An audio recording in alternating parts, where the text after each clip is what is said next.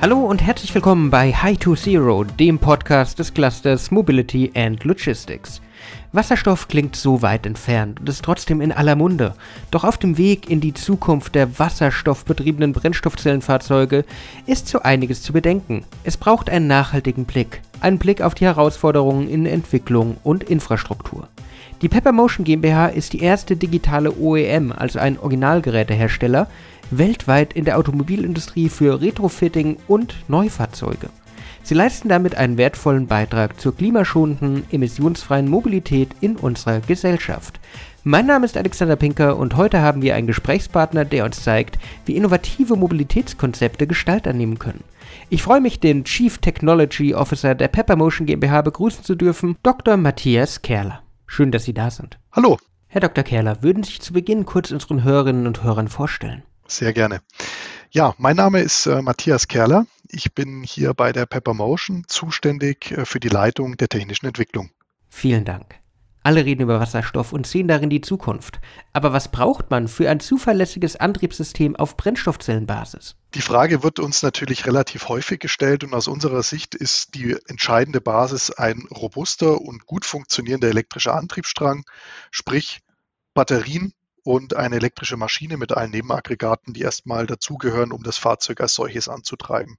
Und erst on top Sprich, als Ergänzung kommt für uns dann die ganzen oder die ganzen Komponenten, die für einen Wasserstoffantriebsstrang notwendig sind. Klar, natürlich zum einen mal das Brennstoffzellensystem, bestehend aus einem Stack und den Nebenaggregaten und einer entsprechenden Tankanlage.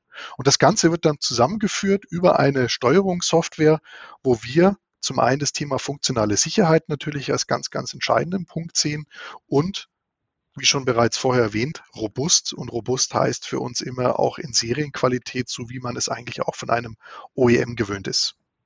Sie haben schon über die Komponenten gesprochen, aber was sind denn die Brennstoffzellen und wasserstoffspezifischen Aspekte in der Entwicklung? Ein Wasserstoffantriebsstrang oder ein Antriebsstrang mit Brennstoffzellen ist von der Komplexität her deutlich über dem, was wir von einem äh, rein batterieelektrischen Antriebsstrang äh, kennen. Ähm, das hat zum einen damit zu tun, dass man sich auf einmal mit den Themen wie zum Beispiel dem Energiemanagement auseinandersetzen muss und somit natürlich eine entsprechende Steuerung und Regelung braucht. Und das Ganze immer nur mit dem Ziel eigentlich, das Gesamtsystem in einem optimalen Wirkungsgrad zu betreiben. Da gehören dann Optimierungen dazu. Klar, wie groß muss einerseits das Batteriesystem sein, um Leistung fürs Fahrzeug bereitzustellen. Andererseits, wie klein muss das, darf das Batteriesystem sein, um die Kosten natürlich nicht äh, unnötig in die Höhe zu treiben. Und das Ganze immer vor dem Hintergrund betrachtet, was man eigentlich überhaupt für ein Fahrzeugkonzept verfolgen möchte. Wir haben auf der einen Seite die Möglichkeit, ein ja, quasi reines Brennstoffzellenfahrzeug zu bauen mit einer sehr kompakten kleinen Pufferbatterie. Auf der anderen Seite oder das andere Extrem wäre an der Stelle zum Beispiel der Range Extender, wo wir ein sehr kleines Brennstoffzellensystem haben, das im Prinzip als kontinu kontinuierlicher Energielieferant dient, um äh, Energie nachzuführen. Sie sprechen es gerade an. Komplexität ist das Schlagwort. Es klingt alles sehr anspruchsvoll, alles sehr komplex. Wo kann man solche Fahrzeuge bzw. Fahrzeugkonzepte sinnvoll einsetzen? Fahrzeugkonzepte, die auf ähm, Brennstoffzellen beziehungsweise auch Wasserstoff als Energieträger basieren, sind aus unserer Sicht eigentlich prädestiniert auf, ja, ich sag mal Langstrecken. Wir sind ja sehr intensiv im Nutzfahrzeugbereich unterwegs. Das heißt, wir be beschäftigen uns einerseits mit dem Thema Personenbeförderung. Da reden wir von der Nutzfahrzeugklasse M3 oder auch, wenn es um Gütertransport geht, die Fahrzeugklasse N3, ähm, also sprich schwere Nutzfahrzeuge Reisebusse zum Beispiel oder auch Langstrecken-LKWs, Sattelschlepper, Fahrzeuge, die am Tag deutlich mehr auch als 300, 400 Kilometer fahren. Und da sind genau eigentlich die Einsatzszenarien, die wir heute für wasserstoffbetriebene Fahrzeuge sehen. Ähm, immer natürlich vor dem Hintergrund, die Betriebskosten möglichst gering zu halten, denn die Nutzfahrzeugbranche, in der wir uns bewegen, ist natürlich sehr stark kostengetrieben. Da wird im Bereich von Zehntel Cent teilweise kalkuliert und wenn es in Richtung Ausschreibung geht, natürlich entscheiden dann auch genau diese Zehntel Cent, ob man ähm, Ausschreibung gewinnt oder nicht. Und da ist es ganz, ganz entscheidend, dass wir eben kostentechnisch da auch ähm, ja, die Nase vorne haben.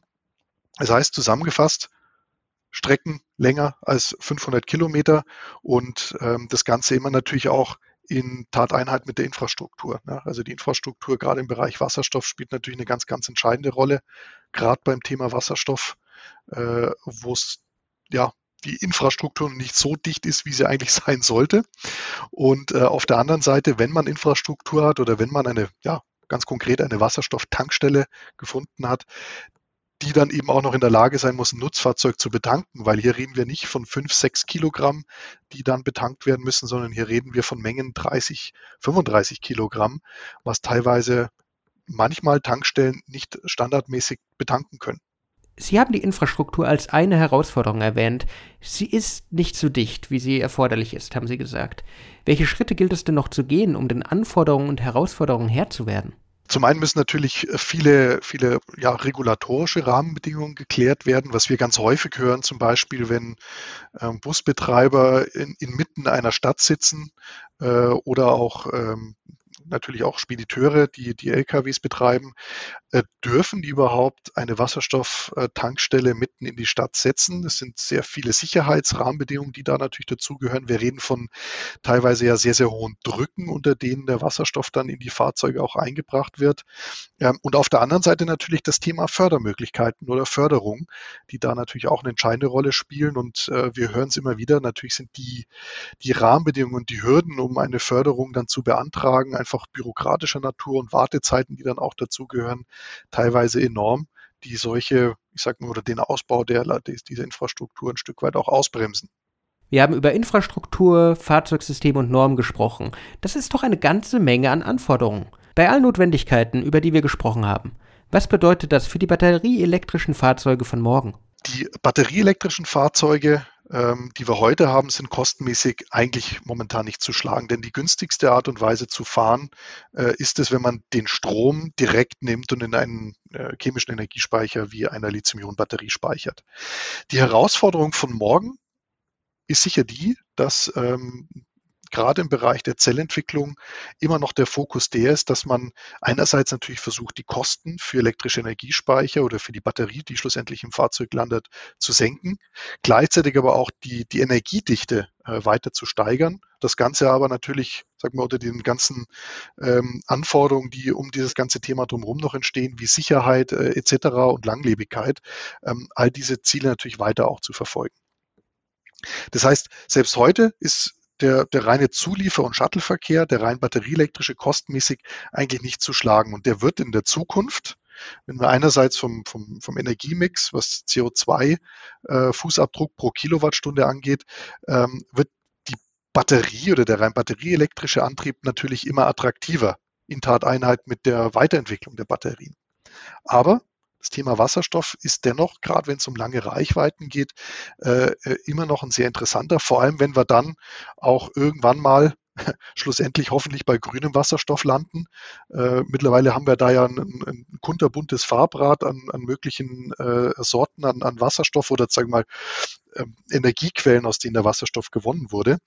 Ähm, und da ist natürlich das Ziel, muss das Ziel sein, mit grünem Wasserstoff äh, zu fahren um dort eben auch CO2-mäßig oder CO2-neutral unterwegs zu sein, auch wenn es uns natürlich bewusst ist, dass es noch ein, ein, Weg zu gehen ist und auch generell die Definition von grünem Wasserstoff auch nicht so trivial ist, wie man sich vielleicht manchmal vorstellen möchte.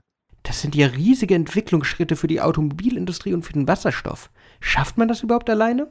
Nein, das ist äh, vor allem, wir sind als, als Pepper Motion GmbH momentan ja auch noch ein, ein, relativ kleines Unternehmen mit knapp 100 Mitarbeitern oder demnächst über 100 Mitarbeitern. Aber man sieht ja, was sich in diesem Sektor tut. Ähm, und große, große OEM ähm, beschäftigen ja eine Litanei an Ingenieuren und, und, Wissenschaftlern, um sich mit diesen Themen auseinanderzusetzen, Komponenten zu entwickeln und zu optimieren. Unser Ansatz ist daher der, dass wir mit Hilfe von Partnernetzwerken und, und Kollaborationen ähm, uns Know-how Komponenten äh, und, und äh, ich sag mal äh, Hilfe mit in unser Unternehmen reinholen und dann zusammen ein Produkt zu entwickeln, das ja eben diese ganzen Themen kosten, aber für uns eben auch ganz, ganz entscheidend sogar das Thema Nachhaltigkeit und Circular Economy äh, adressiert. Das heißt, unser Ziel ist nicht das Rad jedes Mal neu zu erfinden. Unser Ansatz ist der, es gibt hier draußen in den ganzen Partnernetzwerken etc. so viele Firmen, die derart viel Know-how schon haben. Wir versuchen mit Hilfe von Partnerschaften das zu uns reinzuholen. Lassen Sie uns weiter über die Partnernetzwerke sprechen. High to Zero ist ja mehr als dieser Podcast, es ist auch ein Innovationsnetzwerk. Was erhoffen Sie sich von diesem Netzwerk? Für uns als, ich sag mal, Fahrzeughersteller ist es einerseits natürlich wichtig zu wissen, was derzeit vor allem im Bereich der Forschung oder aber auch im Bereich der Vorentwicklung, im Bereich der Wasserstofftechnologie passiert. Und klar, für uns ist es äh, immer durch die Brille natürlich eines Fahrzeugherstellers betrachtet. Am Ende ist für uns das Thema ähm, Realfahrzeuglabor für uns der der interessante Punkt. Äh, so haben wir es im Prinzip auch im Forschungsnetzwerk High to Zero deklariert, dass wir im Prinzip äh, als Realfahrzeuglabor dienen können. Das heißt, für uns ist am Ende des Tages die Frage, gibt es Partner im Netzwerk, mit denen wir gegebenenfalls Themen aus der Forschung oder eben Vorentwicklung in unser Fahrzeug bringen können, immer mit dem Ziel, die Effizienz zu steigern, Kosten zu senken oder das Thema Nachhaltigkeit beziehungsweise auch Circular Economy verbessern zu können. Eine letzte Frage zum Schluss. Was würden Sie allen Hörerinnen und Hörern, Partnern, Interessierten und allen, die mehr erfahren möchten, mitgeben wollen? Also unser Streben, unser Antrieb ist der, dass wir ähm, auf die jeweiligen Einsatzszenarien zugeschnittene, äh, lokal emissionsfreie äh, beziehungsweise generell emissionsfreie Antriebsstränge und, und Fahrzeuglösungen anbieten wollen. Und das Ganze äh, bedeutet natürlich auch, dass wir hier das Thema Kosten mit berücksichtigen wollen. Aber das Schöne ist, was wir eben heute schon sehen, man kann heute schon kostentechnisch besser unterwegs sein, emissionsfrei, als es mit fossilen ähm, Antriebssträngen möglich ist. Und für uns ist das Thema Sicherheit und Nachhaltigkeit ein ganz, ganz entscheidender Punkt. Das steht für uns an oberster Stelle, ähm, weil wie bereits erwähnt, äh, wir, es bringt ja nichts, ein Produkt auf den Markt zu bringen, das am Ende des Tages der Gesellschaft eigentlich nicht dient. Ähm, sprich, Emissionen sind, sind schlechter, als wenn wir fossil unterwegs sind. Und ähm, deswegen haben wir das als von Anfang an mit auf unserer Roadmap, ähm, weil wir einfach sehen, dass ähm, ja ein nachhaltiges Produkt oder nachhaltige Produkte generell in der Zukunft eigentlich ähm, die Rolle spielen, weil diese Zeit, wo wir eigentlich immer nur auf Basis von, ich sag mal, unseren zukünftigen Generationen wirtschaften, äh, nicht mehr unendlich lang funktionieren wird. Und ähm, der Nutzfahrzeugbereich ist da wirklich prädestiniert dafür, in unseren Augen, weil äh, anders als im Pkw-Sektor Nutzfahrzeuge einfach ein so großes Potenzial bieten, sie wieder aufzuarbeiten und zu elektrifizieren, um sie schlussendlich weiter zu betreiben. Wir sehen das bei Bussen wie bei LKWs, da werden intakte, gute Fahrzeuge weggeschmissen, nur weil der Dieselmotor das Ende seiner Lebensdauer erreicht hat. Und genau da wollen wir eigentlich einhaken. Herr Dr. Kerler, vielen Dank, dass Sie sich die Zeit genommen haben. Vielen Dank für das Interview und äh, ich bin gespannt auf das Feedback. Liebe Hörerinnen und Hörer, gerade im letzten Appell haben wir es nochmal deutlich gehört, Nachhaltigkeit spielt eine zentrale Rolle. Unsere aktuellen Bemühungen auf dem Weg in die Mobilität der Zukunft sind auch etwas für die nächsten Generationen. Die Pepper Motion GmbH hat sich diesem Ziel verschrieben und ebnet mit ihren Entwicklungen den Weg zu einer Mobilitätswelt von morgen. Das war's auch wieder mit High to Zero. Ich hoffe, Sie konnten wieder einiges für Ihre Zukunft mitnehmen. Wenn Ihnen die Folge gefallen hat, würden wir uns natürlich freuen, wenn Sie uns folgen, wenn Sie uns ein Like da lassen. Sonst hören wir uns das nächste Mal wieder. Bis dann und ciao. Tschüss.